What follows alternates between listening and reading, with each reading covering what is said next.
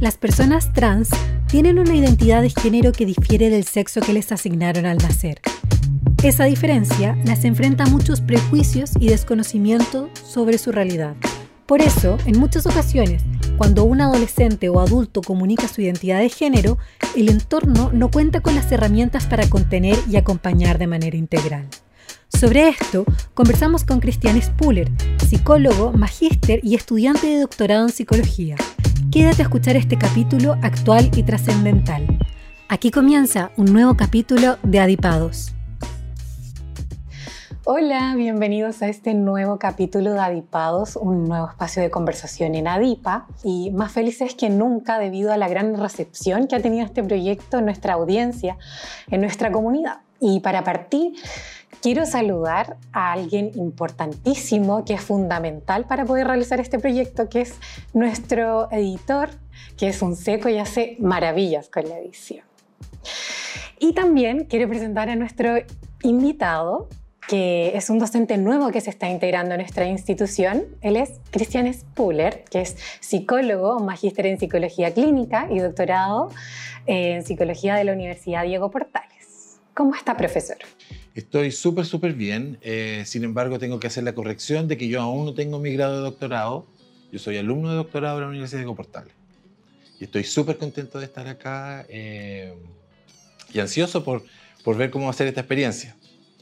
Va a ser una experiencia que va a tener distintas aristas. Vamos a pasar por una perspectiva ya más personal, vamos a ir después directo al tema que nos convoca. Nuestro tema del día de hoy es adolescentes transgénero, cómo apoyarlos, ¿ya? Pero para introducir eh, y comenzar esta entrevista, vamos a nuestra primera sección que tiene por nombre Mapa Mental. Ah. Mapa Mental es un juego de respuestas rápidas. El entrevistado deberá responder en el menor tiempo posible. Las opciones son tres. Preguntas de alternativa, completar la frase y respuestas breves. A jugar. Entonces, para empezar, la primera pregunta es, si pudiera desinventar alguna cosa, ¿cuál sería? La homofobia. Segunda pregunta, ¿cuál es la manía que no quiere o puede corregir de su personalidad? Eh, posponer cosas. ¿Qué celebridad de la historia de la ciencia, arte o de la psicología le hubiera gustado conocer? Gregory Bateson. Si pudiera cambiar algo sobre su educación, ¿qué sería? Nada. En una palabra, ¿cómo recuerda su primera atención como profesional? Eh, la primera atención como profesional fue en el sistema público, como trabajador social, que es mi primera profesión, eh, sentado en un cajón de tomates, en una casa eh, sin piso, discutiendo sobre eh, las competencias parentales de una mamá que estaban a punto de quitarle a sus hijos. Difícil. ¿Qué es lo que para usted no puede faltar en una consulta? Vínculo terapéutico. Si tuviera la atención de todo el mundo y de todos los millones de habitantes, ¿qué mensaje les daría? Eh, trabajar, trabajar, trabajar, olvidar las diferencias entre las personas eh, y aceptar eh, la diversidad de género y la diversidad de seres humanos en el mundo. Termine la frase. Trabajar con adolescentes transgénero y sus familias es... Una oportunidad maravillosa eh, porque puede salvar vidas nombre al menos tres términos que usualmente son confundidos. Identidad de género, orientación sexual, básicamente. Termine la frase y con esto terminamos esta parte. Lo mejor de ser psicólogo y trabajar con temas de género e identidad es del punto de vista de, como psicólogo, que me da la oportunidad de poder eh, ayudar eh, clínicamente a familias de adolescentes transgénero eh, de una manera profunda. Y como investigador es abrir un camino y una línea de investigación nueva, por lo menos en esta parte del mundo. Interesante. Ahora vamos a ir un poquito descubriendo sus respuestas. Me llamó la atención la dos. ¿En ¿Cuál la manía que no podía corregir de su personalidad? ¿Por qué? Bueno, manía es un concepto bien complejo. Quizás yo eh, diría eh, que características de mi personalidad me costaría como, o me cuesta mucho como eh, corregir, es posponer. Y básicamente posponer porque siempre estoy agarrando desafíos distintos y eso significa que de repente la cosa como que crece y crece y crece y tengo que ir tomando decisiones rápidas, pero básicamente es un ejercicio de, organización y de poner límites, básicamente. Entiendo. Otro aspecto que me llamó muchísimo la atención fue la primera atención, su experiencia. Si pudiésemos hablar de eso, recordar. Sí, yo cuando partí como trabajador social hace muchísimos años atrás, eh, el primer eh, caso que me, tocó, eh, digamos, atender fue un caso eh, rural. Yo trabajaba en ese tiempo en, la ciudad de Angol, en la novena región, y me tocó partir al campo en ese tiempo, ¿no es cierto?, en dupla psicosocial con, con compañeros psicólogos, hablar con una mamá sobre que la mejor opción en ese momento era que ella entregara a sus hijos al tribunal porque no los podía tener. Y eso me marcó profundamente, eh, tanto por las condiciones materiales, pero también me marcó profundamente desde el punto de vista del poder eh, que ciertos profesionales en ese momento tenían como para poder tomar ciertas decisiones que hoy día son eh, muy difíciles de tomar y muy cuestionables si es que se toman de una manera, digamos, ligera, liviana o si es la primera opción, como es quitarle un niño o una niña a su, a su familia. Otro aspecto que me llama la atención es cuándo surge el interés de trabajar, con, de trabajar temas de género. Yo daría, un, pequeño paso atrás y diría que esa experiencia en mí marcó eh, el gusto y el deseo por transformarme en terapeuta familiar. Pero para poder transformarme en terapeuta familiar primero tenía que estudiar psicología. Así que estudié psicología y el día que me titulé de psicólogo me inscribí en, el programa de formación de terapeutas familiares. Esa fue una vuelta muy larga. ¿no? Y respecto a lo que usted me dice, eh, básicamente hace 10 años atrás, un poco más, eh, empieza a surgir en mí la necesidad de eh, quizás no trabajar con género o con identidad de género como lo conocemos ahora, ¿no? sino que más bien empezar a mirar que las familias o dentro de los integrantes de la familia siempre había diversidad. Y la primera diversidad que hace 10 años empieza a aparecer con más fuerza, eh, no porque no estuviera, sino que empieza a aparecer con más fuerza, es todo lo que tiene que ver con la orientación sexual, ¿no es cierto? Familias con chicos y chicas lesbianas o gay, ¿no es cierto? Y eso a mí me empezó a llamar mucho la atención.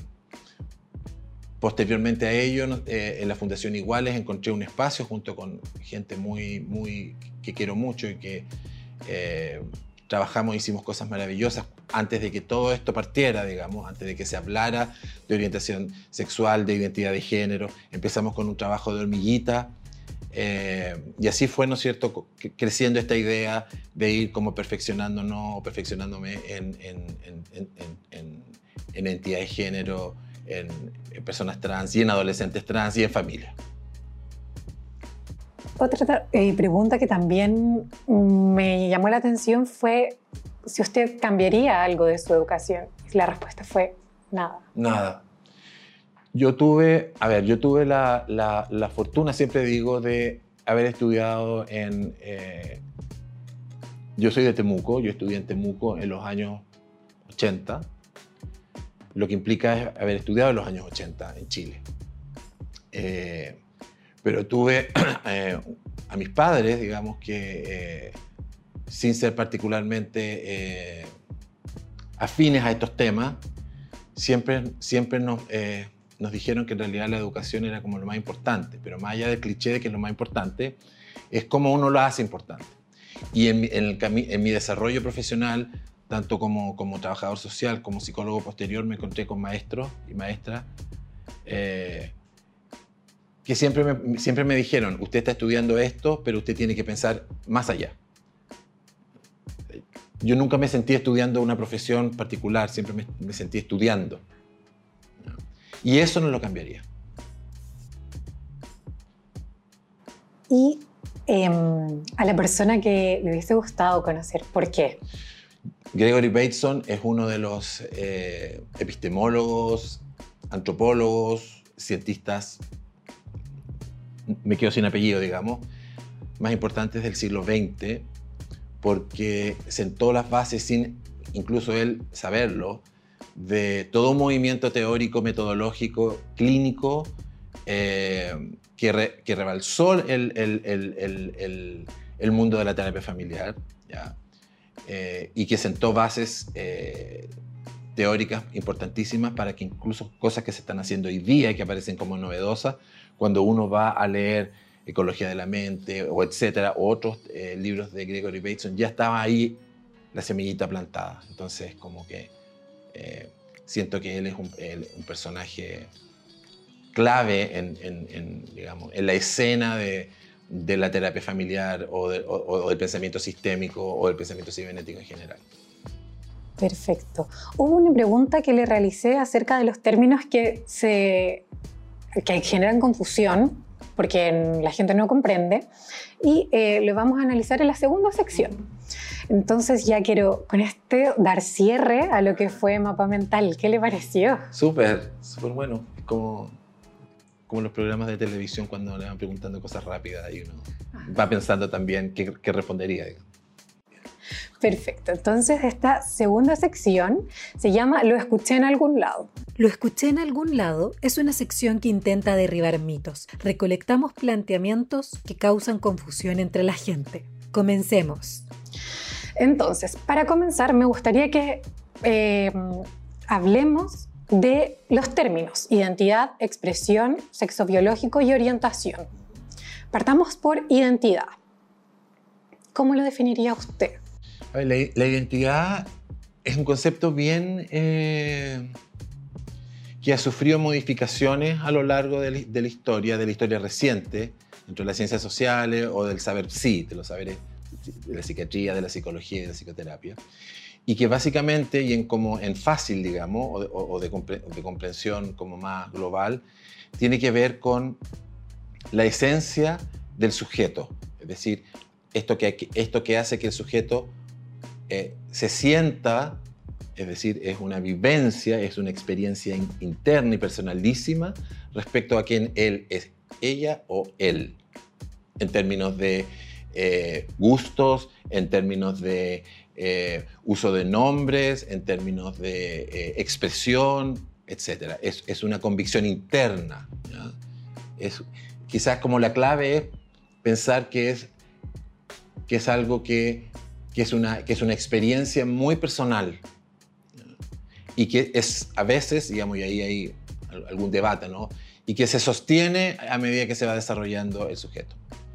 Y el debate está en que algunos piensan que se, que se sostiene y otros piensan que no se sostiene durante. Hay, un debate interesante que seguramente más, más adelante lo vamos a retomar. ¿Expresión? La expresión de género es como, eh, si así hablábamos de la identidad de género como una experiencia interna, la expresión de género es eh, la resultante de esa expresión interna. ¿ya? Y la expresión de género se eh, vehiculiza o se canaliza en cosas pragmáticas como la manera de vestir, la manera de hablar, la forma de, eh, gesticular, el uso de la voz, eh, en, el caso de los niños, el, uso de ciertos juegos, de ciertos juguetes. En el fondo es cómo los otros nos ven, las elecciones que hacemos respecto a cómo nos queremos ver, la elección que hacemos en relación a eh, lo que queremos comunicar, cómo nos queremos ver. ¿ya? Y eso va de la mano de esta idea de, de identidad de género como una expresión eh, privadísima y muy interna. ¿Y orientación? Orientación sexual. La orientación sexual pertenece, como yo digo, está en otro libro, en otra hoja, punto, punto aparte. Tiene que ver con eh, cómo el sujeto o cómo las personas definen eh, su deseo sexual, cómo orientan su deseo sexual, hacia, hacia qué objetos o hacia qué personas orientan su, su deseo sexual. Eh, y básicamente, eh, y aquí uno puede citar a, los trabajos de Kinsey, ¿no? De que podemos hablar de que hay una, es que, es que es un espectro, digamos, una gradiente, ¿no es cierto?, que va desde la heterosexualidad, es decir, de personas que se sienten sexualmente atraídas por personas de su sexo diferente, ¿ya? hasta la homosexualidad, usando esos términos eh, a propósito de, la, de, la, cita que estoy haciendo, quienes orientan su sexualidad o su deseo sexual hacia personas de su mismo sexo. Y como gradiente hay intermedios, ¿no es cierto? Claros, oscuros. Y que cada vez nos damos más cuenta de que eso es, que, eh, que eso es así, digamos. Que, los claros oscuros son eh, lo que uno pudiera decir o lo que yo podría decir la diversidad. Perfecto. ¿Y algún otro término que a ustedes les surja em, en este momento como pensar que constantemente se lo preguntan porque no hay un entendimiento? Yo creo que, que, lo que uno escucha habitualmente en la clínica eh, son papás que dicen eh, respecto a su hijo o hija o adolescente eh, que, está, que les dice, que les expresa, que sale del closet, en términos de orientación sexual o de identidad de género, pero más de orientación eh, eh, sexual, si uno lo pensara en términos como más clásicos, es, eh, bueno, en realidad la orientación sexual, bueno, no importa que sea homosexual, mientras no se note, mientras la, esa, la expresión no se note, eso es un área de conflicto, ¿no es cierto?, donde muchas veces hay ciertas confusiones, ¿ya? pero donde, donde hay una, una, confusión mucho más grande y mucho más, eh, yo diría en este caso más, más, más, más dolorosa, es, son las, las, identidades de género. Cuando los, cuando los chicos salen y las chicas salen del closet de la, de la, de la identidad de género, una de las, digamos, de lo común o lo que uno escucha es que esto es una fase, que esto se le va a pasar, que, eh, eh, y que si no se le pasa es porque entonces hay que, hay que llevarlo a la, a la al psiquiatra o al psicólogo o a la psicóloga, etc. Yo creo que eso de se le va a pasar es, una, es un deseo o es una preocupación o incluso como, a propósito de lo que estamos hablando, ¿no? es como una especie de mito que aparece con mucha fuerza en los papás y en las mamás eh, que consultan. Que consultan preguntando si es que se va a pasar, ¿no? si es que esto es una, una cosa transitoria. Perfecto. Entonces, con esta ya claridad, vamos a empezar con el primer con la primera frase. Uno, escuché en algún lado que los niños no son suficientemente mayores como para conocer su identidad de género. A ver, sí y no. Sí en el sentido de que la, afirmación de un niño, los niños no son lo suficientemente mayores, tiene implícito una carga de adultocentrismo, porque por supuesto los niños, por definición, son niños eh, y, piensan como niños y están en una etapa de desarrollo como niños, lo que, no, lo que no significa que están inhabilitados para pensarse a sí mismos. Eh, y hay una expresión que se usa en la clínica, en la clínica infantil respecto de,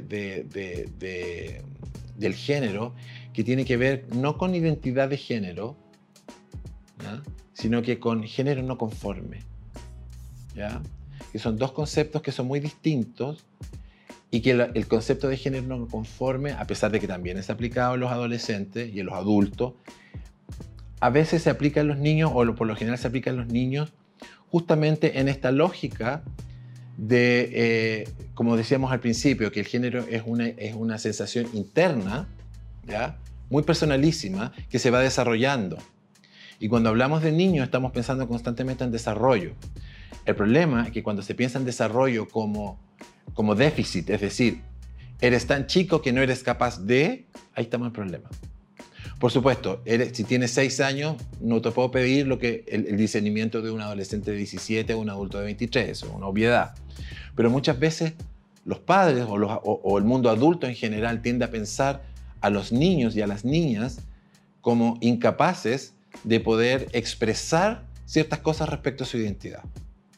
Y muchas veces ni siquiera los niños expresan respecto, algo respecto a su identidad, sino que lo, eh, lo comunican expresivamente. Y ahí el concepto de expresión de género es muy importante. Entonces tenemos niñitos que desde siempre eligen jugar con juguetes eh, que culturalmente son eh, asignados a los niños.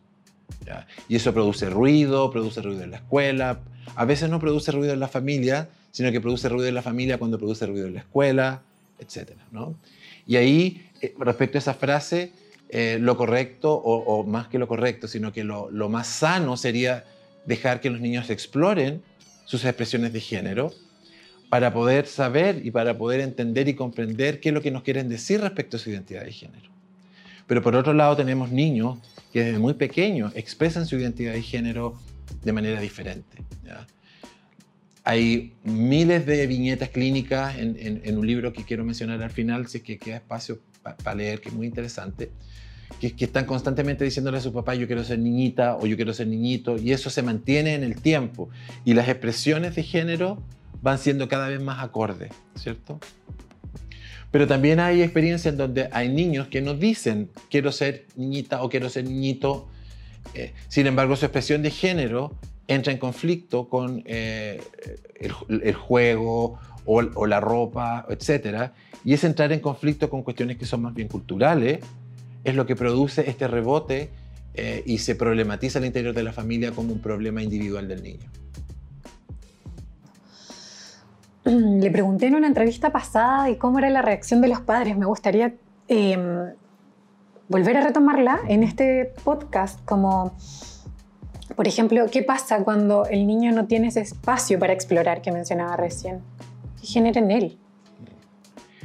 Es, es interesante, eh, me acuerdo de esa pregunta, y me hace, esa pregunta me hace recordar un seminario que, que, en el cual participé en eh, la Escuela de Educación Parvularia en la Universidad Austral, en Valdivia. Y de cómo la audiencia en ese momento estaba compuesta por parvularias, parvularios y técnicos de párvulo, todos mezclados. Y, y se hizo esa, alguien hizo esa misma pregunta, ¿no? La hizo, quizás la formuló de otra manera, la formuló, ¿cuánto deberíamos nosotros dejar que los niños exploren y cuánto no? Eh, y es bien interesante porque en realidad la vida y el desarrollo de los niños y de las niñas es pura exploración. Entonces, a propósito del género, hacerse la pregunta sobre cuánto dejar explorar o no es como compleja, ¿no?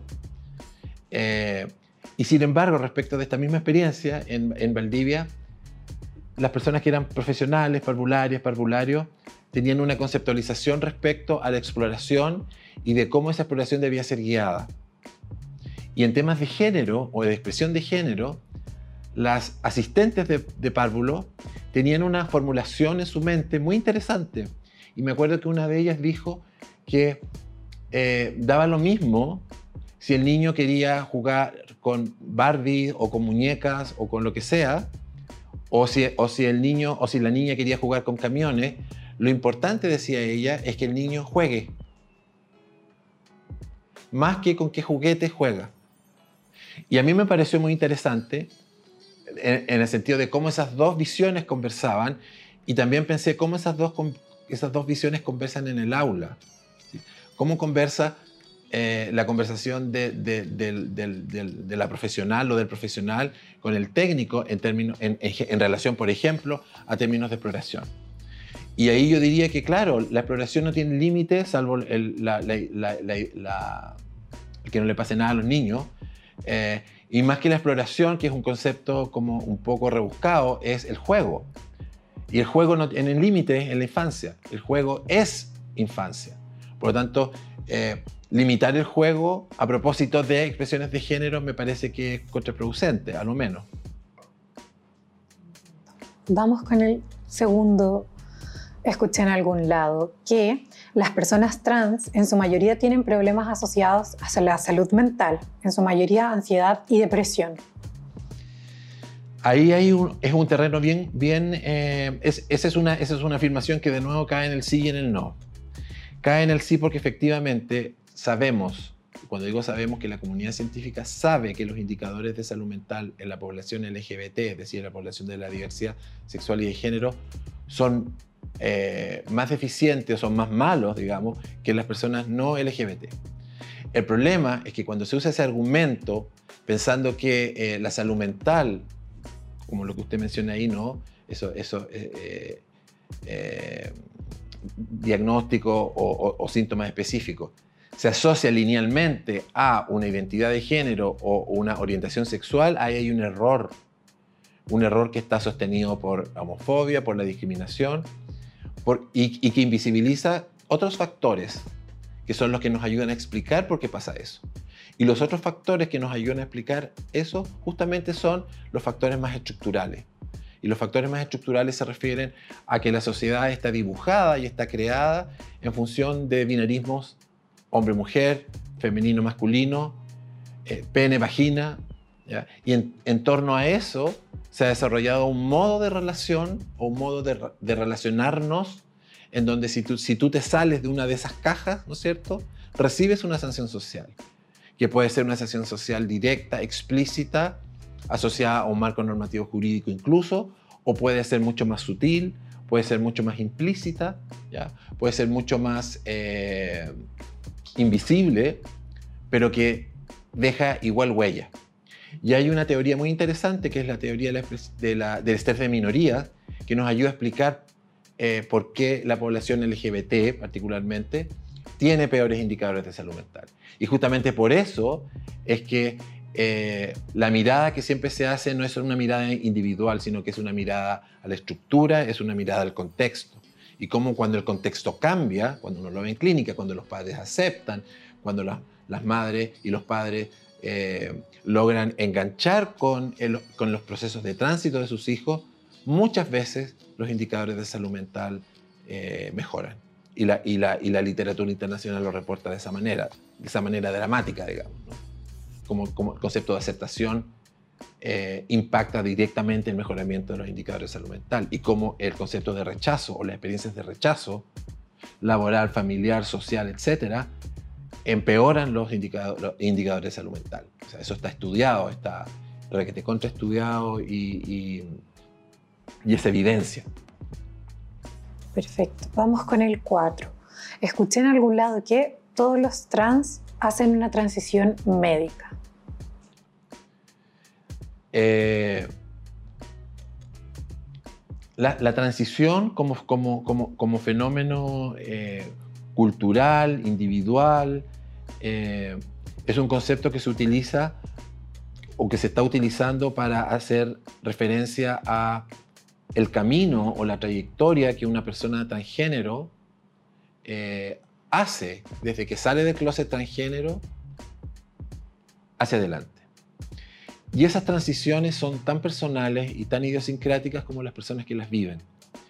Y hay transiciones que van en la línea, ¿no es cierto?, de la transexualidad, que es decir, que es una línea eh, que algunos eh, autores eh, siguen llamando como una línea binaria, es decir, comienzo una transición de género para, para transformarme en una mujer, o comienzo una identidad de género para transformarme en un hombre, pero hay otras transiciones que son mucho más fluidas, mucho más líquidas y que no necesariamente eh, involucran eh, cirugía, si es que con procedimiento médico eh, lo que usted está señalando significa cirugía. Hay otras transiciones transgénero, sobre todo de adolescente, que van cambiando a lo largo de, su desarrollo. No en relación a su identidad de género, sino que el curso que va tomando. Y hay chicos y chicas y chiques que no les interesa tomar hormonas, que no les interesa eh, procedimientos quirúrgicos, sino que quieren vivir en estos claros oscuros y quieren ser respetados y que sus vidas sean respetadas en estos claros oscuros que mencionaba al principio. Por lo tanto, lo trans no es sinónimo de transexualidad ni es sinónimo de bloqueadores o de toma de hormonas, sino que es mucho más complejo y es mucho más personal. ¿ya? Me gustaría hacerle una pregunta respecto a su experiencia. ¿Cómo, ha sido, cómo es el trabajo con adolescentes trans? Porque si bien la niñez es una etapa que se diferencia, entonces, ¿cómo la viven ellos? Clínicamente. Yo creo que, es súper importante. Es, como, como, como, yo trabajo y como, eh, digamos, desde las premisas eh, metodológicas y teóricas de las que parto, eh, incluso en, mi investigación doctoral. Muchas veces hay que, o, es, Cuando uno piensa en un adolescente que sale de closet transgénero, como lo dijo eh, Alicia Cruzat en algún momento, lo primero que uno tiene que hacer es mirar hacia arriba, que, que, claramente no es mirar hacia Dios, sino que es mirar hacia los padres. ¿Ya? Este adolescente o esta adolescente que sale del closet transgénero inmediatamente hace que los padres entren en un closet. Y cuando los padres entran en un closet, ya no es un asunto de trabajo terapéutico individual sobre este adolescente, sino que es un asunto de trabajo familiar. Eso por un lado. Sin embargo, por otro lado, también sabemos, por la pregunta que hace un rato usted comentaba, los, indicadores de salud mental solamente imaginar un adolescente de 17 años que sale de closet transgénero, pero que viene sintiendo una identidad de género distinta al sexo eh, asignado al nacer desde los 12 años, pero lo lleva como, una, como, como, como, como un proceso interno. Lo que eso puede implicar para su salud mental, eh, va dejando marcas, va dejando huellas, va dejando eh, trazas, ¿no es cierto? Que muchas veces debe, deben ser vistas desde esa lógica y no desde una lógica individual o desde una lógica psicopatológica, sino que más bien desde los resultados de, eh, de, una, estructura social, ¿no es cierto?, que no permite que fluyan las distintas eh, manifestaciones y diversidades eh, identitarias. Por lo tanto, es hacerse cargo de la familia, que es el espacio inmediato en donde el adolescente se, desarrolla y aprende a ser sujeto, pero también hacerse cargo del adolescente en su individualidad. Y todo esto, así como si uno lo pensara, y, la guinda de la torta, digamos, es hacerlo de una, de una posición no patologizante, desde una posición afirmativa, que es lo más difícil y que es a propósito de lo que va a hablar el curso. ¿Podríamos hablar, desarrollar un poquito Muchas veces se piensa que eh, el trabajar clínicamente con la población transgénero o con la población de la diversidad sexual y de género tiene a la base la idea de la patologización. Y ese es un error, un error conceptual y un, error formal. Un error conceptual porque efectivamente las personas que trabajamos con eh, adolescentes, con familias y con personas de la diversidad sexual y de género, lo hacemos parados desde una epistemología, desde una metodología y desde ciertas técnicas que nosotros vamos a llamar, o que yo voy a llamar, o que en general se va a llamar una posición o un modelo afirmativo. Versus otros, eh, otras posiciones de salud mental que se van a posicionar desde lo psicopatológico. Y ahí hay una conversación compleja entre esas dos posiciones. Eh, ahí hay un debate hay una problematización, ¿no es cierto?, importante, porque las personas que trabajamos en salud mental desde, desde una, una visión y una mirada afirmativa, no estamos pensando que lo que ocurre ahí, en esa familia, en ese adolescente, en esa familia con esos niños o en ese adulto, tenga que ver con patología, eh, por decirlo así, intrapsíquica, sino que tiene que ver con las resultantes de un proceso mucho más complejo. Y que las resultantes de ese proceso mucho más complejo requieren de una mirada afirmativa, es decir, requieren, requieren de un decir explícitamente, yo acepto quién tú eres, pero también me doy cuenta de que, que quien tú eres te está haciendo daño, está sufriendo, etcétera, etcétera. Y cómo lo hacemos para, respetando quién tú eres, salimos adelante. Versus, como tú eres así, es decir, porque tú eres de la diversidad sexual y de género, entonces te están pasando estas cosas. Entonces el trabajo es que tú dejes de ser como eres y te transformes en otra cosa para que puedas, eh, digamos, dejar de sentirte como te sientes. Y ahí están, ¿no es cierto?, las posiciones afirmativas y las posiciones de las que nosotros llamamos las terapias reparadoras o conversivas o como quieran llamarlo, digamos, ¿no? Y que en otros países están prohibidas y aquí en Chile hay un movimiento subterráneo, digamos, eh, en donde eh, en este momento se hacen ese tipo de, intervenciones terapéuticas que son iatrogénicas y que también está probado científicamente que son, como dicen por ahí, peor que la enfermedad. Volviendo a este punto interesante, ¿cómo es la preparación de los profesionales en Chile respecto para apoyar a los jóvenes? Eh, voy a hablar de, digamos, de mi campo de, expertise y de mi formación. Eh, en este momento se está desarrollando en el, en, el CEPS, Centro de Estudios de Psicología y Psicoterapia de la Universidad Diego Portales, eh, una investigación en conjunto con un proyecto que se llama Redes, que, que une distintos países, Colombia, Argentina, Chile, etcétera, para revisar los currículum eh, formativos de los alumnos de psicología y de las alumnas de psicología de pregrado en los distintos países. Eh, y ahí hay algunos datos preliminares, hay una información preliminar, es que efectivamente no hay formación de pregrado en diversidad de género, en orientación sexual.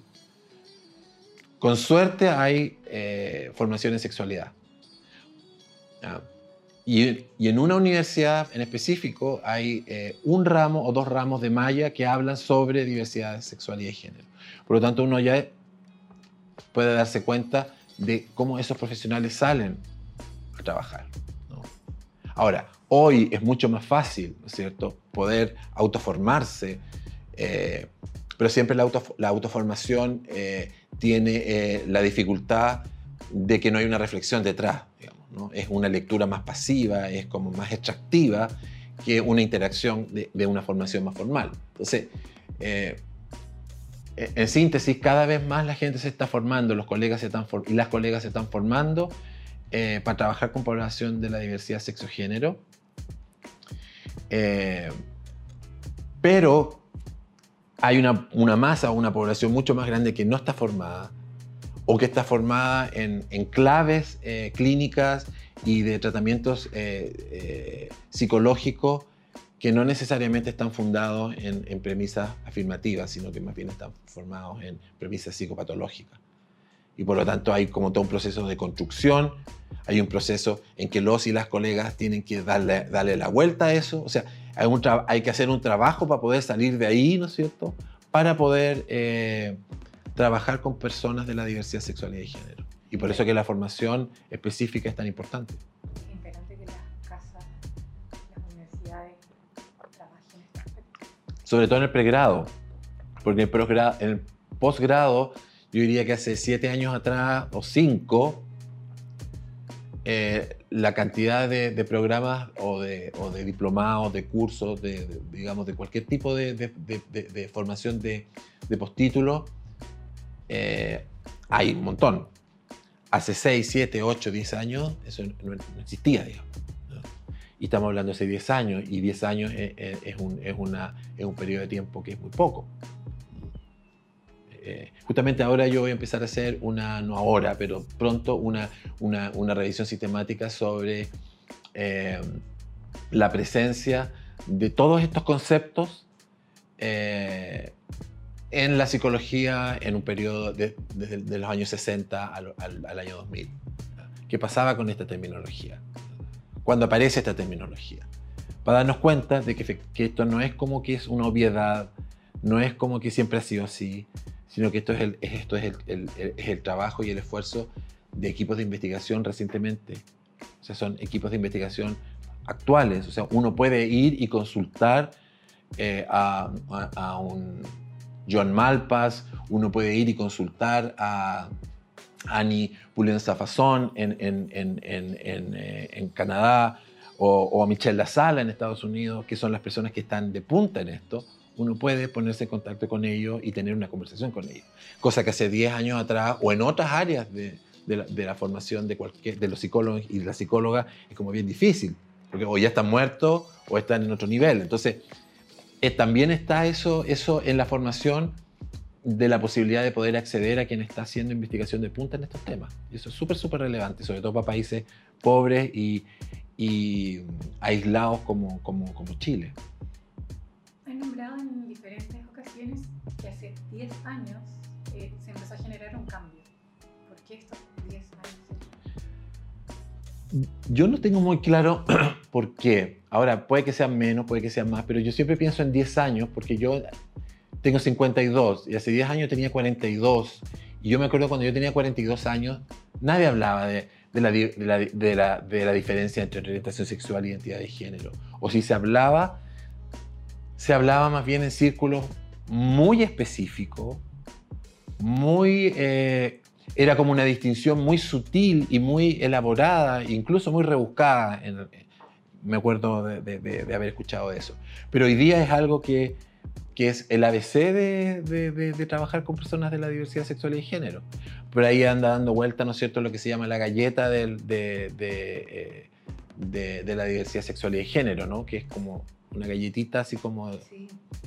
Y esa está desarrollada de muchas maneras y, y, fue puesta a, de manera gratuita por una, por una ONG americana muy, muy importante en temáticas de educación. Entonces hoy día uno pone y aparece. Y quizá hace 10, no quizá, hace 10 años uno ponía eso y aparecían otras cosas. Y yo creo que eso, por eso yo, yo marco, digamos, esa distancia o marco esa, ese, esa temporalidad, porque 10 años no es mucho. Entonces lo que se ha avanzado en términos de conceptualización, de investigación, de lo que sabemos, es harto. Lo que no sabemos siempre es más. Y por eso que la formación es súper es, importante. Volviendo al tema de esa gráfica, ayuda muchísimo a comprender. Es una, un muy buen ejemplo.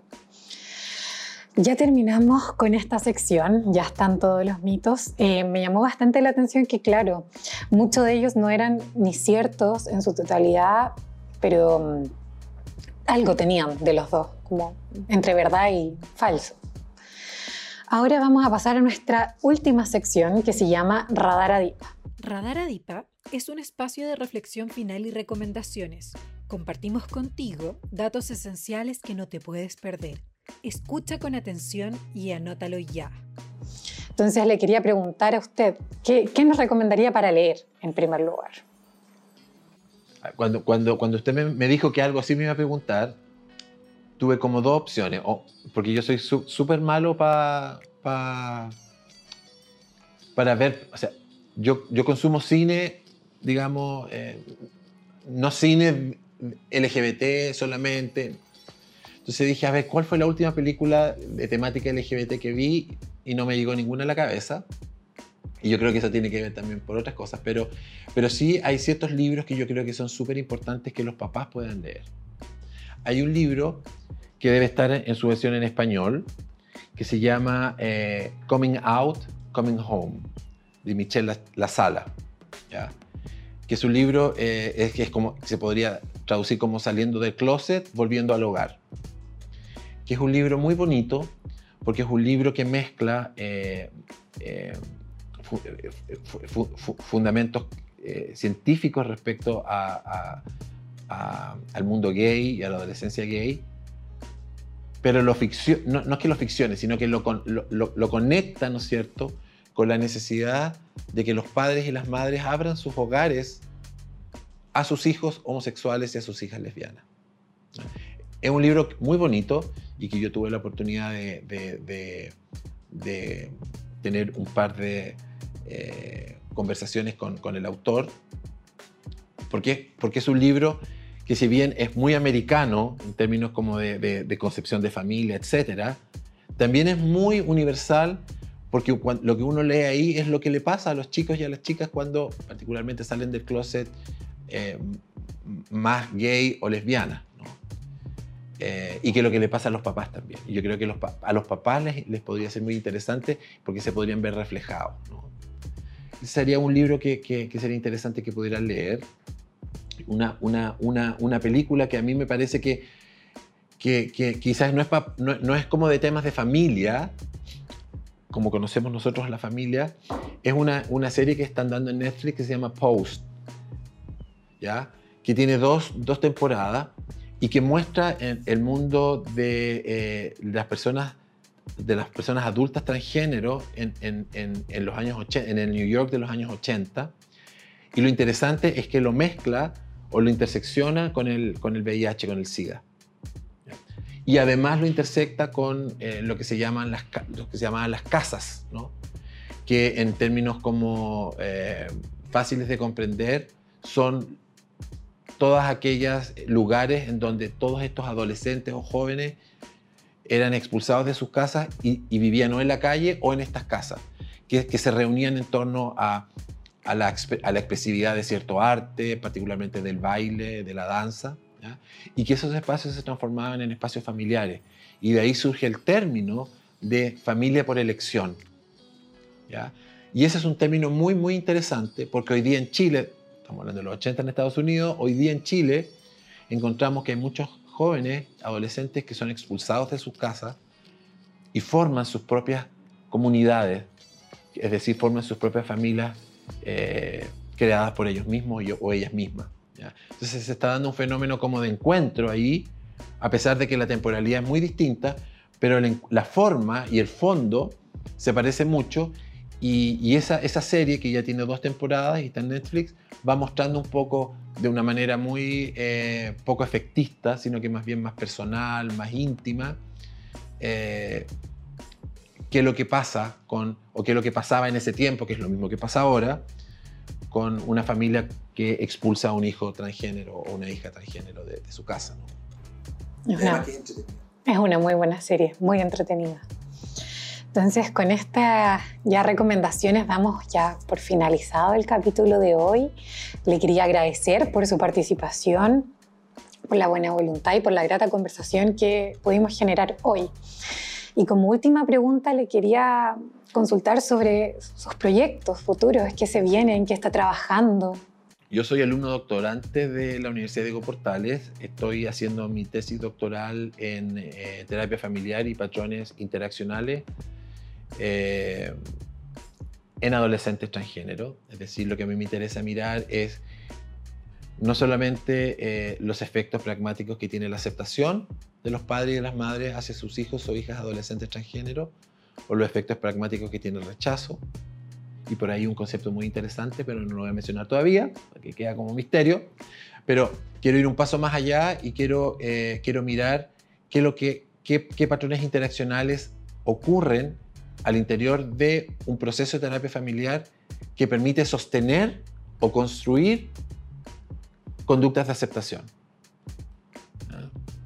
O, qué lo que, o cuáles son los patrones interaccionales que, ah, eh, sostienen el rechazo. De tal manera que eh, eh, poder generar ciertas condiciones de posibilidad específica para poder intervenir en, ciertos patrones interaccionales rechazantes. Porque ya sabemos los efectos pragmáticos, pero no sabemos qué es lo que en la dinámica interaccional de la familia lo sostiene. Y ese es como el, eh, uno de los objetivos de la investigación. En otro, en otro ámbito, estoy dando clases de, en dos universidades, Universidad Diego Portales y Universidad de Alberto Hurtado, una asignatura eh, de preespecialidad que es eh, pensamiento sistémico Estoy trabajando como alumno doctorante en un Fondesit sobre la construcción de modelos competentes de psicoterapia para personas de la diversidad sexual y género. Eh, estoy eh, también trabajando en algunas eh, publicaciones en función a, esto mismo. Estoy terminando ahora, en este momento, un ensayo sobre lo que hablaba hace un rato, ¿no? Eh, desde cuándo empezamos a hablar, cómo empezamos a hablar, ¿no es cierto? Es un ensayo crítico, crítico político, eh, que espero pueda tener curso para ser publicado. Y mm, estoy trabajando también al, alero del de, eh, el CEP, el Centro de Estudio de Psicología y Psicoterapia de la, de la Universidad de Diego Portales, en donde se está haciendo el Fondesit, en un proyecto que se llama Proyecto T, que es un proyecto de atención a personas trans, que es un proyecto gratuito, pro bono. Habemos un equipo grande de personas que estamos trabajando ahí. Eh, y que surge a propósito de la pandemia y de que muchas personas trans quedaron sin atención en sus respectivos consultorios porque se cerró todo. Y abrimos esta plataforma Zoom para trabajar en psicoterapia eh, y, hacer continuación de, de procesos psicoterapéuticos. Eh, Sacamos una derivada de terapia familiar también en este proyecto T. Y, ahora estamos, a, fines del año pasado, sacamos un, pequeño pilotito chico que lo vamos a desarrollar este año de trabajo con familia. Eh, pero no en terapia familiar, sino que en grupos de familia, en, terapia de eh, grupo multifamiliar, de personas adolescentes o adultas transgénero. Y como insisto, pro bono, eh, y ya llevamos un año y algo trabajando eh, y se han ido sumando gente, así que estoy como bien contento con eso. Bueno, entonces con todas esas largas filas de proyectos que tiene andando, espero que todo vaya bien, mucho éxito como equipo. Lo queremos apoyar también si usted necesita algún docente que lo apoye, cualquier cosa por el estilo. Y para cerrar también quería eh, comentarle si nos puede hacer una especie de invitación a escuchar este podcast. Ya, ¿y a dónde hago la invitación? ¿Se la hago a usted, la hago acá? A la cámara. Ya, vaya. Bueno, eh, estoy súper contento por el podcast que grabamos hoy día. Eh, así que eh, los invito y las invito a que lo puedan ver, escuchar. Hay cosas interesantes que pueden, les pueden ser útiles, a lo mejor hay cosas que no, a lo mejor se pueden aburrir, pero lo importante es que lo puedan ver y puedan hacerse una idea ustedes mismos y ustedes mismas de, de la experiencia que tuvimos hoy día. Y si lo pueden linkear y subir a sus redes sociales, mejor. Muchas gracias. Recuerden que ustedes son parte de Adipados. Nos pueden encontrar en Facebook como Adipa y en Instagram como adipa.cl. No olviden darle seguir a Adipados en Spotify. Para más información sobre nuestra labor, nos pueden encontrar en nuestro sitio web www.adipa.cl.